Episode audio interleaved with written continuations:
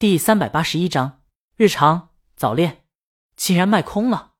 邓家惊讶将杨新书的火，不过来都来了，没有最新的两本推理，可以先把别的书买了。邓家在店员指引下向书架走去，同时他心里暗暗叹息：他还是知名度不够啊，都没戴口罩，就戴了个墨镜，店员没认出他。这要是大魔王，待站到书架前的时候，邓家惊讶。书店居然专门整理了一个书架，专卖江阳的书，看起来还挺畅销的。邓家把所有书买下来，也不差这些钱。回去就算没时间看，翻一翻，在遇见鲤鱼的时候，也有些东西聊。这打好关系了，万一以后能得到一些好歌呢？同团的林岩今天下午在练习的间隙，就跟鲤鱼说起了江阳的新书。鲤鱼虽然没说他跟江阳的关系，但看他耐心听林岩说新书有多好的样子。就知道个大概了，可惜没新书。助手帮忙拿着书，他们去结账。快到柜台前时，刚好有两个学生从外面进来，比他们先站在店员面前。两个学生一高一矮，大概高中生吧。高个问店员：“有罗杰一案吗？”另一个同学补充一句：“还有斯泰尔斯庄园奇案。”他对同伴说：“视频 UP 主说了，斯泰尔斯庄园奇案不看，罗杰一案。”牛皮少一半，店员抱歉的摇了摇头。两个学生遗憾离开。高个同学不懂为什么要买两本，不是说两本书是两个案子吗？补充的同学摇头，不知道。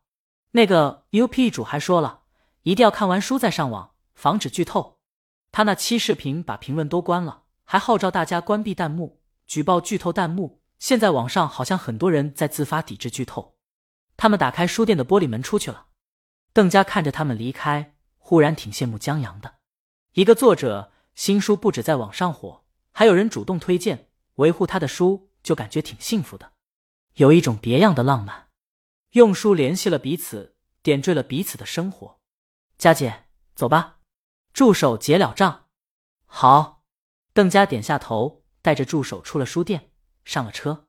邓家有些强迫症，就是做一件事就做好了，一次性结束了。不留遗憾，就像这买书，既然打算要买全，就利利索索的一次性买全，不要想着以后再买。这或许就是团队里女演员说的，显得自己能吧。可不管怎么说，既然要买书了，这新书必须去买，毕竟跟大魔王聊天得聊近期的新书。邓家吩咐司机去找一个大的书店，大书店里或许还有书。这毕竟是书，买一本就得了，不可能一抢而空，然后囤在家里。路上灯光陆续亮起，邓家在车里再书的塑封拆掉，随手拿了一本，在手里翻了翻，很薄的一本书，名字叫《小王子》，他挺久仰大名的一本书了。有一段时间网上到处是他，但不知道为什么邓家没想过去看。现在他突然觉得，就冲江阳这人，这本书就肯定很好。特别是他安慰自己那话，让他明白很多。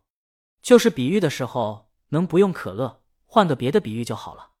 邓家现在想到那瓶可乐就有负罪感，倒不是说喝了江阳的可乐，他压根没意识到这里面有什么不妥。他的负罪感来自于对身体的自律，觉得今晚上回去得多做几组普拉提。大书店很快到了，邓家和助理刚下车，忽见刚才见过的高中生骑自行车赶过来。邓家没觉得有什么，可等进到书店，见书店摆在前面专门放热销书的桌子上。现在江阳新书那一块明显凹下去了，这两本书都不多了，一摞还有几本，一摞干脆就一本了。邓家忙朝助理打个眼色，助理领悟很快，上去各拿了一本，马上去结账。两个高中生一人拎着一瓶可乐走进来，江阳老师真牛皮，两个书店都卖完了。他们兴奋议论着，也看到了那张桌子，去拿书。哎，就剩下几本《庄园奇案》了。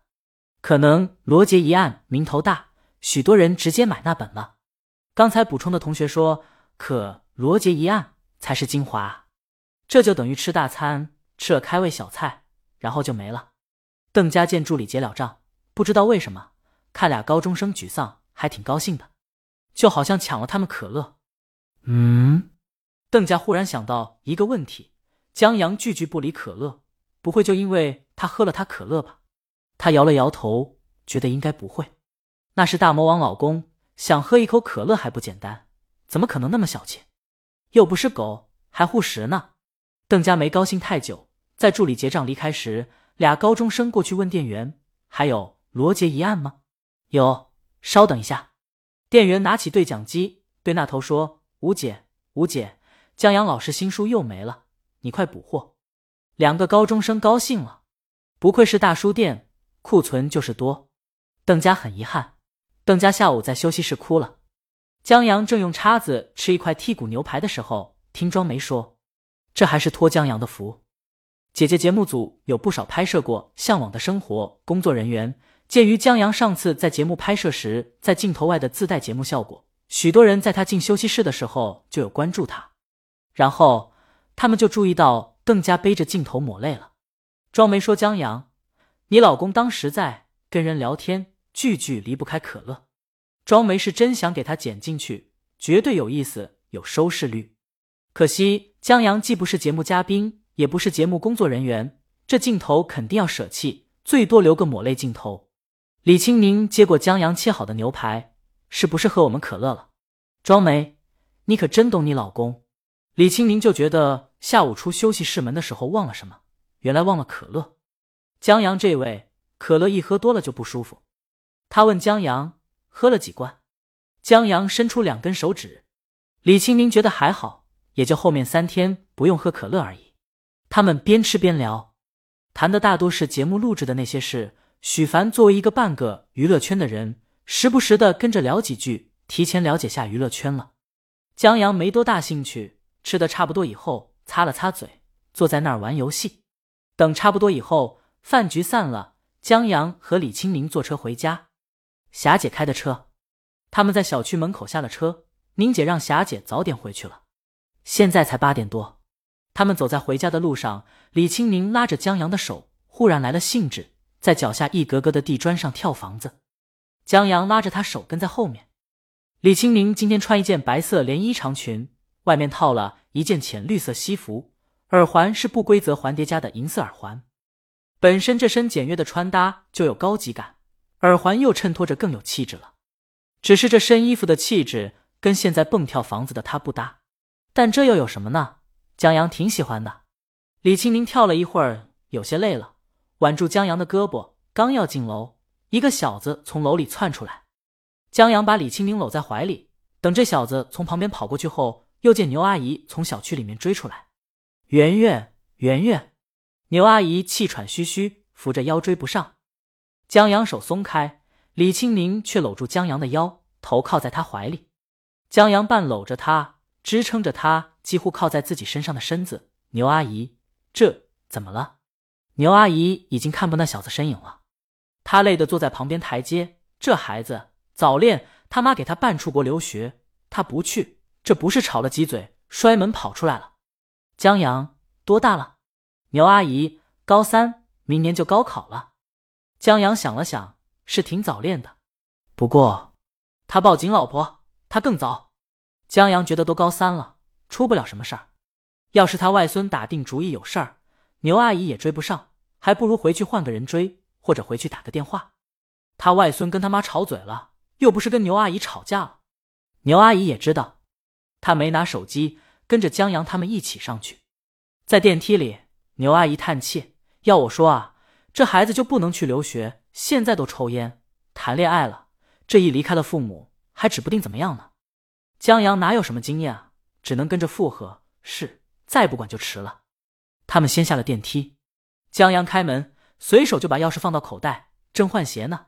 李清明抱住他亲了一口：“我去练琴。”好。江阳打会儿单机游戏，等到了十点左右，他们就洗澡上床睡觉了，在十一半进入了梦乡。早上。江阳准时去跑步，依旧何文老师当了蓝衣服大叔的手下败将。江阳双手叉腰，望着生龙活虎的大叔背影，心想：大叔就没有夜生活吗？他和文老师服气，流着汗回小区了。江阳回到小区的时候，李清明还在睡懒觉。等江阳做好早饭以后，他起床后吃了早饭，然后练习瑜伽，顺便把后面事情都安排了。瑜伽后练习吉他，而后就该吃午饭了。